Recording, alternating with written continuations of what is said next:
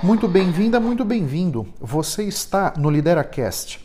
Esse é o nosso podcast onde eu venho falar sobre liderança, carreira e autoconhecimento. O meu objetivo com esses conteúdos é fertilizar a sua mente e potencializar a sua carreira.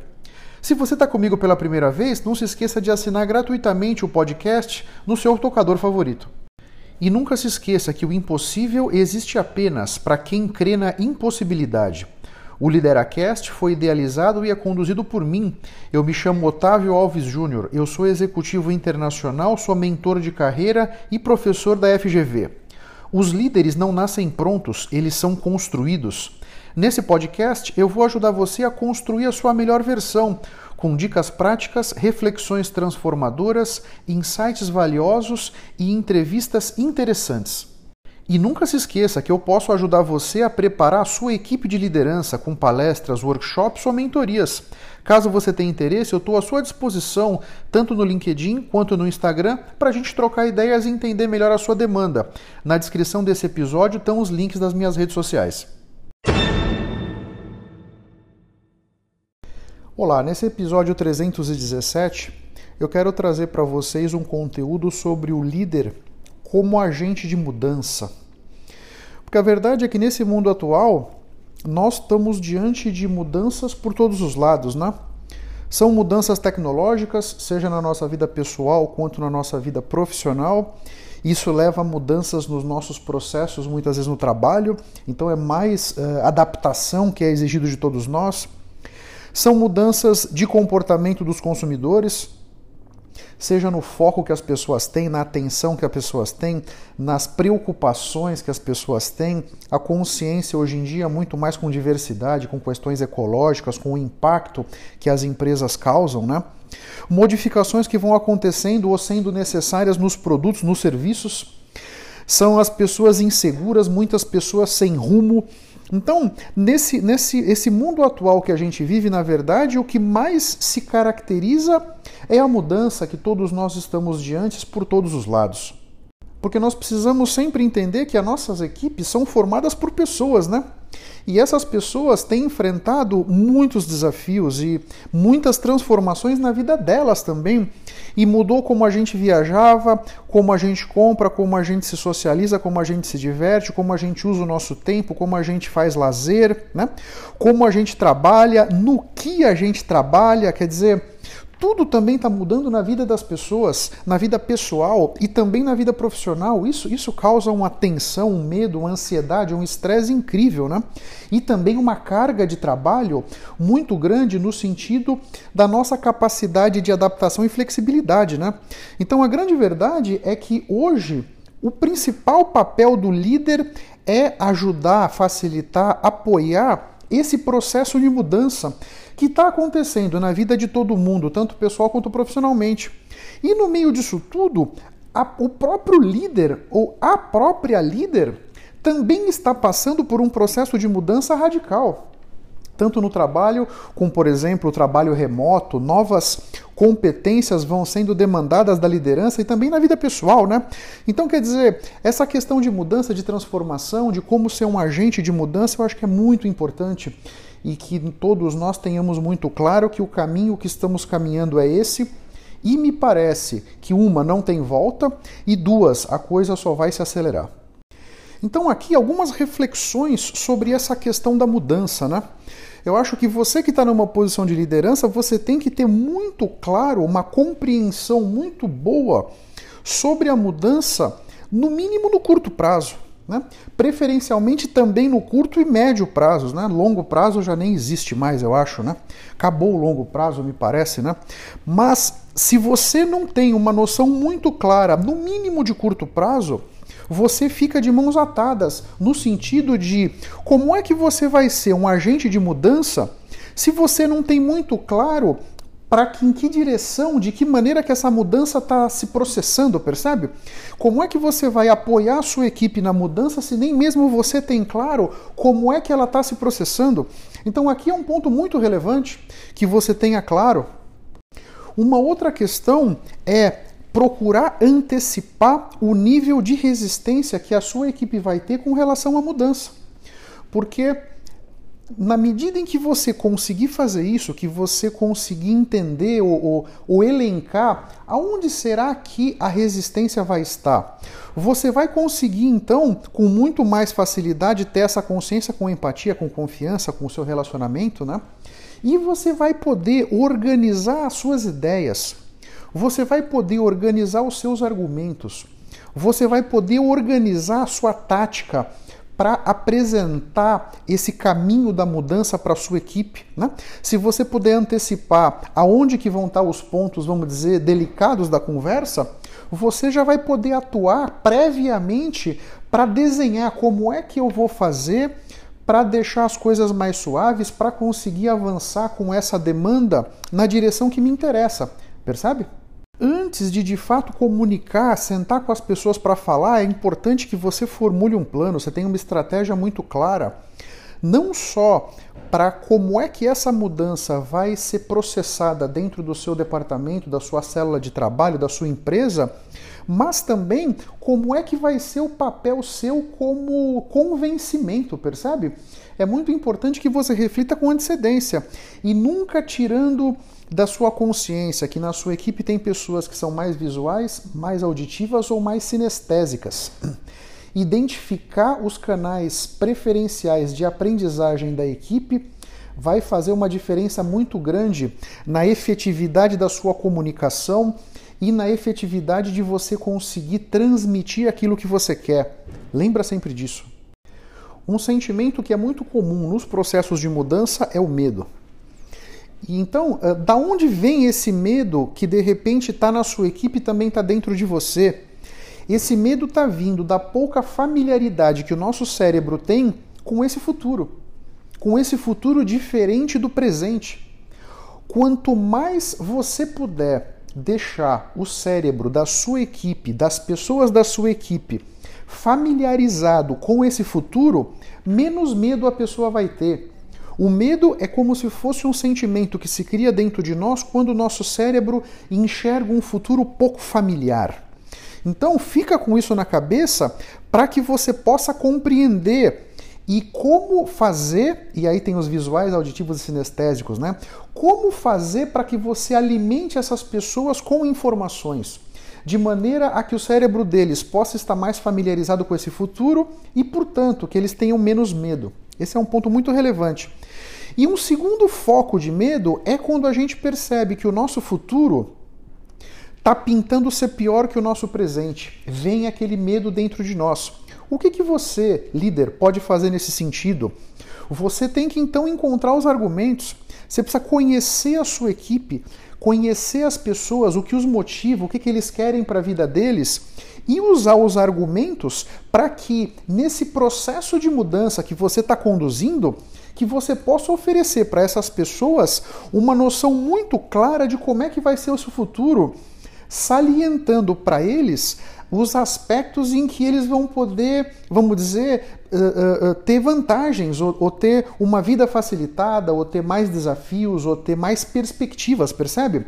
Dependendo da pessoa, dependendo de como ela for, dependendo do que a motiva, você de repente vai precisar usar argumentos um pouco diferentes para que você então Faça com que a sua equipe se sinta familiarizada com esse futuro e perceba que esse futuro vai ser mais interessante do que o presente está sendo e do que o passado foi. E certamente, nesse caminho da mudança, você e a sua equipe precisarão abraçar o desconforto. Porque a mudança traz desconforto para a gente, para a nossa vida, para o nosso cérebro.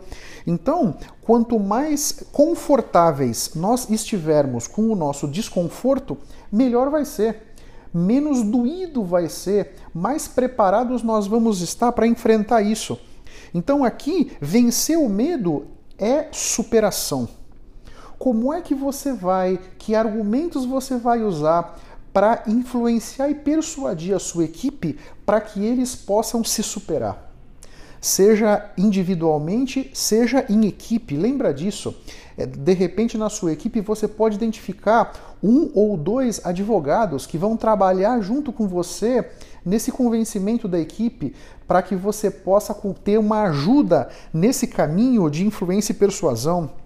Essa questão de sair da zona de conforto também está super nesse contexto da mudança.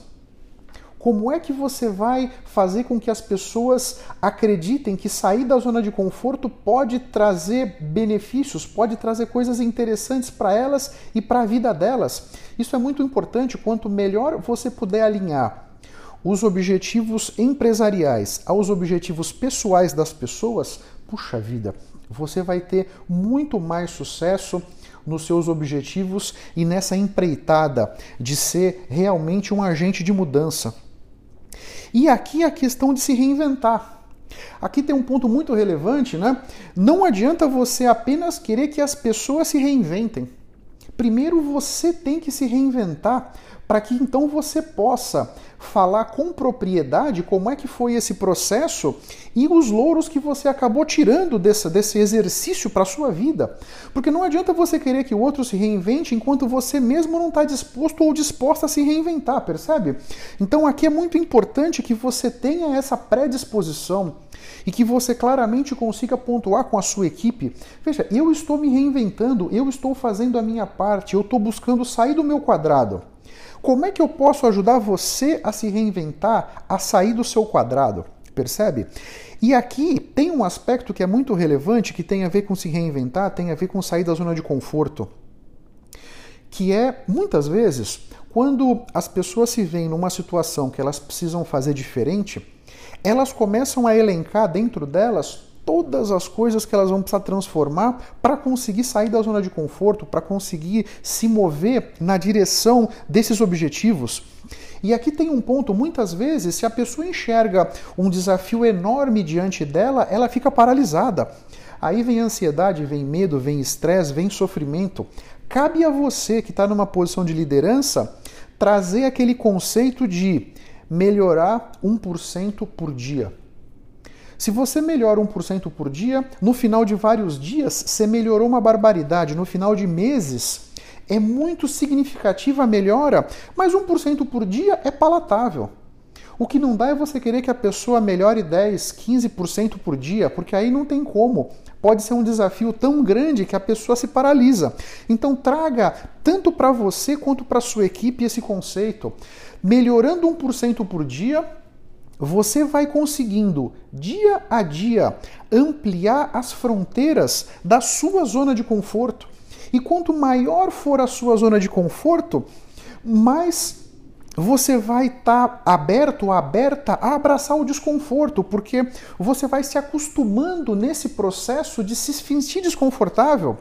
Porque melhorando 1% por dia, você vai ali a cada dia com um pequeno desconforto, você também vai treinando essa musculatura, vamos dizer, da resiliência, da flexibilidade, da adaptabilidade dentro de você, mas com pequenas doses.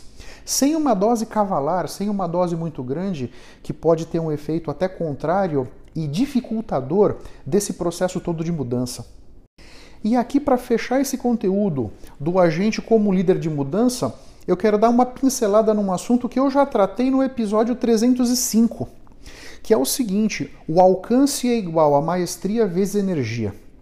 Então, o alcance que você vai obter tem a ver com a maestria da tua equipe vezes a energia da sua equipe.